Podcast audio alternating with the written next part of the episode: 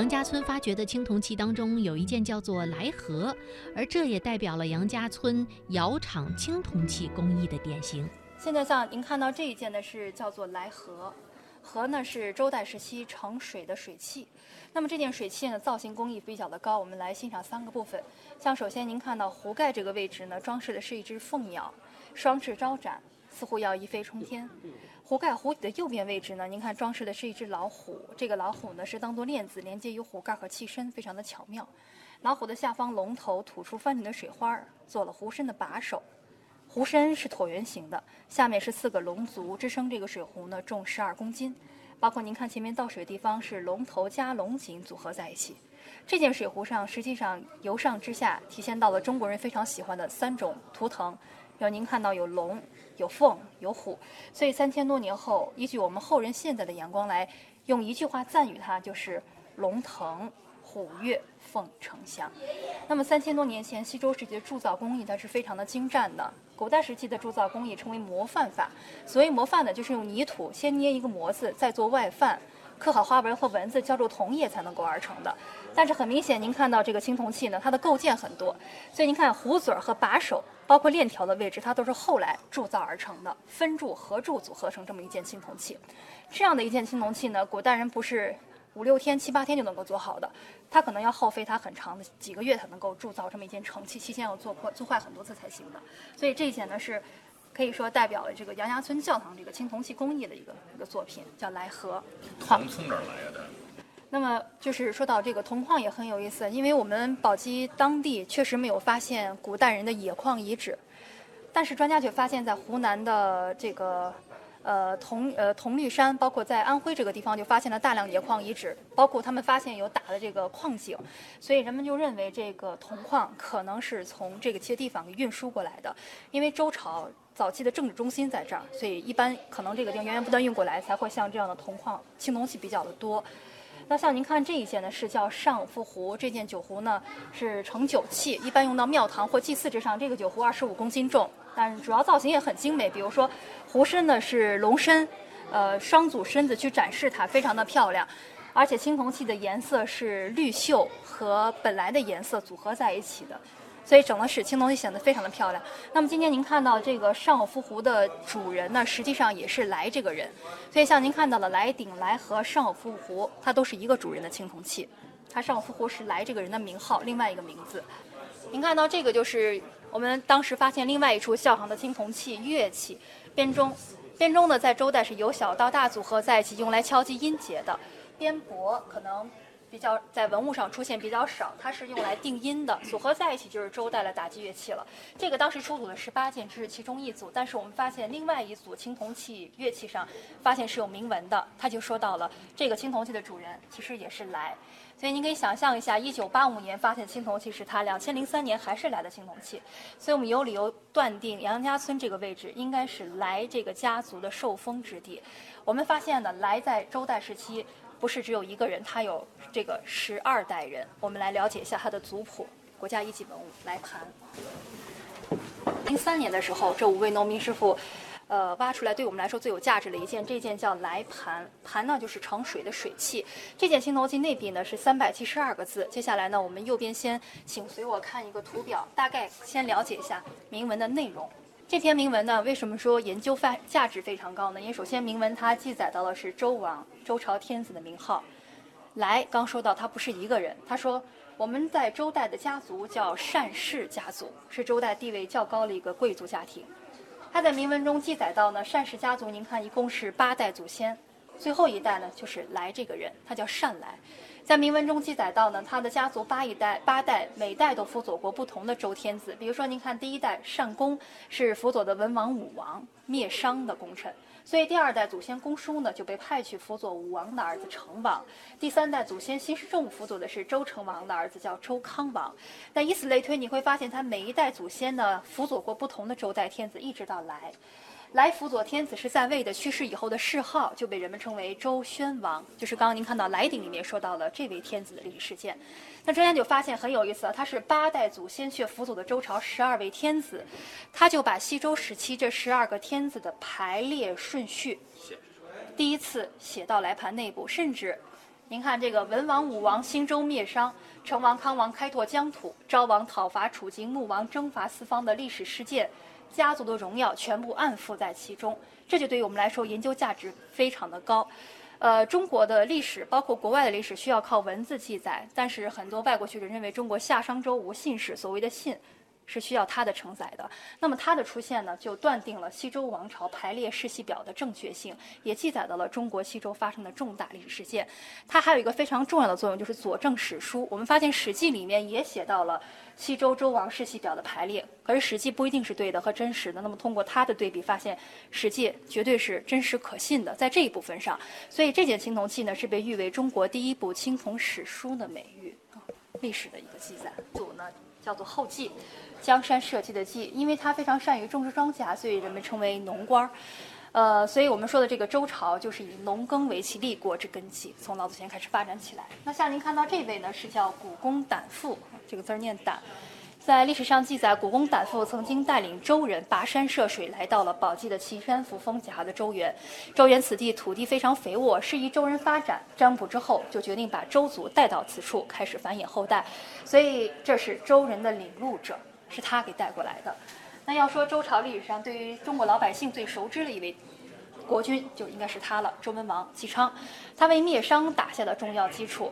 那么，周文王在灭商之前呢，比较可惜呢，去世了。他的儿子周武王继承了父亲这个遗愿，建立了当时的周朝。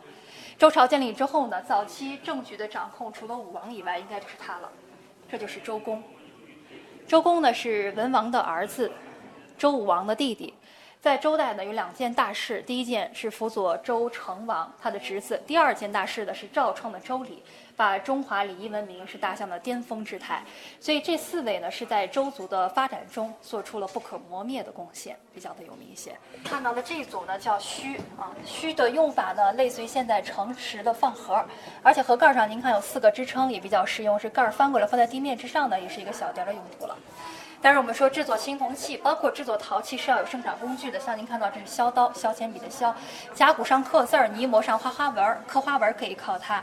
三千多年后，我们后代人可能经常能够看到的、认出来的就是它了，就是我们说的斧、铲、灯、凿。这是周代的生产工具。那通过如此多的生产工具出土，也足以可以看到手工业非常发达。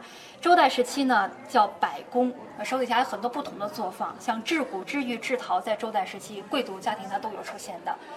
那现在我们看到这一件呢，是我们的镇院之宝，就叫做何尊。宝鸡青铜器博物院的镇院之宝叫做何尊，是我国第一批禁止出国出境展览的文物，也是国家一级文物。一九六三年出土于陕西省宝鸡市宝鸡县贾村镇。一九六三年的一天，陈家老二恐怕这个土块掉下来会砸伤人，就搭起梯子想用镢头把它挖掉。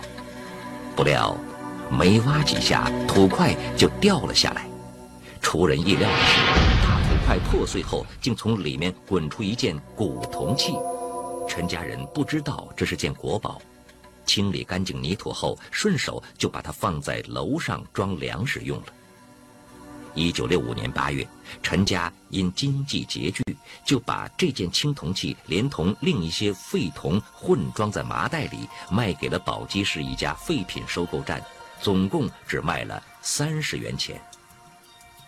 时隔一个月，也就是一九六五年九月的一天。宝鸡市博物馆的职工老童来到这家废品收购站，有位老职工告诉他，最近收了件古铜器，问他要不要。说着，便从里屋墙角的废品堆中扒拉出了这件青铜器。老童一看，立刻双眼放光。只见这件青铜器高三十八点八厘米，口径二十八点八厘米，重十四点六公斤。它口圆体方，通体有四道镂空大飞棱装饰，颈部是有蚕纹图案，口沿下是有蕉叶纹，整个尊体以雷纹为底，高浮雕处则为卷角饕餮纹，圈足处也是有饕餮纹。它既庄重大方，气质雄浑，又精气外露，立体感极强。尤其是那天圆地方的造型和高浮雕的兽面饕餮纹，更使这座绿锈斑斑的西周重器增添了无限的神秘。就这样，这件西周出土的青铜古器，在投入火炉化为铜水之前，被拾宝物的老童抢救下来。但是至此为止，这件国宝的历史价值还没有得到展现。这件铜尊造于何时？又是为了纪念什么事情呢？而这就要说下面的这个故事了。一九七五年，中国青铜器出国展览工作正在筹备，这件铜尊被征调到北京故宫参加出国文物展。上海博物馆的马成元先生参加了这次筹备工作。作为研究青铜器的专家，马成元先生仔细地查看了这件器物的内底。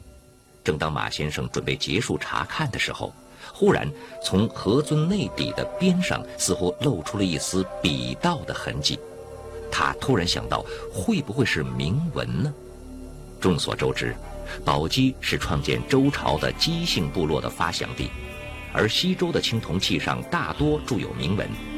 这些文字为研究周朝的历史提供了珍贵的第一手证据，而这件铜尊上会不会也有周朝的铭文呢？如果有，又会是在什么地方呢？马先生克制住激动的心情，赶紧安排人手进行去锈的工作。结果，在考古工作者的眼前，一篇罕见的铭文越来越清晰地出现了。尊的内底部有铭文十二行，总共一百二十二字。它记载的是周成王营建成周的故事。故事是这样的：周人在灭了殷商之后，周武王计划在今天的洛阳天市附近建立新都。为此，他日夜焦虑，废寝忘食，但是又自感天年将近。便将此重大的心事向年轻有为的弟弟周公旦倾诉，同时命他辅助自己的幼子，也就是后来的周成王完成营建陪都的任务。西周成王五年，新的都城成周建成，成王迁都于此，并在天市为其父武王举行了盛大的祭礼。他向上天宣告迁都于成州，接着又对宗族子弟进行了训诫。告训完毕后，成王赏给了一位名和的贵族三十串贝币。贵族和深感荣耀，为此制作了一口铜尊，以用来祭祀他的家族。铸在铜尊上的这篇弥足珍贵的铭文，可与先秦典籍《尚书》和《诗经》里的许多篇章互为印证补充。它为研究西周初年的历史提供了不可多得的珍贵资料，其重要性自然不言而喻。因为这件尊是西周明和的贵族所造，所以它最终被考古界命名为和尊。何尊的珍贵之处，除了它凝重大气的造型和神秘华丽的纹饰之外，更在于在尊内的底部发现了一篇十二行、共一百二十二字的铭文，记载了周成王营建洛邑、建筑陪都的重要历史事件，极具史料价值。而在这当中，“宅兹中国”更是中国最早的文字记载。其实您看就清楚了，就是一个口，一个竖。上下两横飘扬的旗帜，现在你把上下两横去掉了，一口一竖呢，就是“中”的写法。而第二个字呢，就是我们说的“或者”的“或”，其实就是现在繁体国字不加边框的写法。当然，我们说这个“中国”作为词组，就两个字组合在一起，是三千多年前第一次在铭文中的出现。那这里字形如果看清楚的话，我们看拓片就容易找到了。中国在铭文最中间朝上走的部分，铭文最中间朝上走，您能看到在铭文中的写法。三千多年前，您看到这里的“中国”呢，它不是中华人民共和国的意思。三千多年前，这里的“中国”在历史上记载是指的中心的意思，国家的地理这个地理名词。我们这边可以看看这个铭文大致的翻译。这篇铭文呢，一共是一百二十二个字，在铭文中记载到了当时。呃，这个青铜器的铸造年代，在为王五嗣。这四个字意思就是在周武王的儿子周成王在位的第五年的时候，在四月丙戌，周成王告宗小子于京师曰：“宗小子就是可能是当时的中族的年轻人，把和这样的人招到京师里面，说：‘昔在尔考公事，克来文王。你以前的祖先呢？’”很有功劳，辅佐过文王，赐文王受资大命，为武王，其克大于商，所以文王受到了上天赋予他的大命，而武王呢灭掉了商朝。武王在灭商以后呢，则停告于天说：“我的父亲说，于其宅兹中国，自知益民。”这句话的意思就是，我自己要在中心之地营建都城，自己控制天下的百姓。所以我们说中国为什么不是中国的含义？它指的是中心的意思。这就讲到了周武王要在中心河南省洛阳市建都城的这段历史，写到了这个河村内底部。那么这个铭文价值高在哪儿呢？因为铭文中记载到了武王在洛阳建都的这段历史。他在建都的原因有两点：第一点呢，就是商朝的贵族他没有全部杀掉，河南还在生活，所以首先是监督；第二个呢，就是。得中云得中原者得天下这么一个地理概念了。那么这个历史事件只有一部书写了《尚书》，跟《尚书》的故事呢是起着互相补正的一个重要作用，所以它的价值非常的高。那这个青铜器我们也说到，这个六五年呢三十块钱买回来的，后来发现它的价值呢，在七六年它到外国的参展保价金就有三千万美元之多的。那现在这个青铜器呢，什么价值呢？它是永远不准出境展的文物，所以如果外国人想要看它呢，今天就得先来宝鸡了。所以。我们宝鸡最有名的写中国儿子就是何尊了。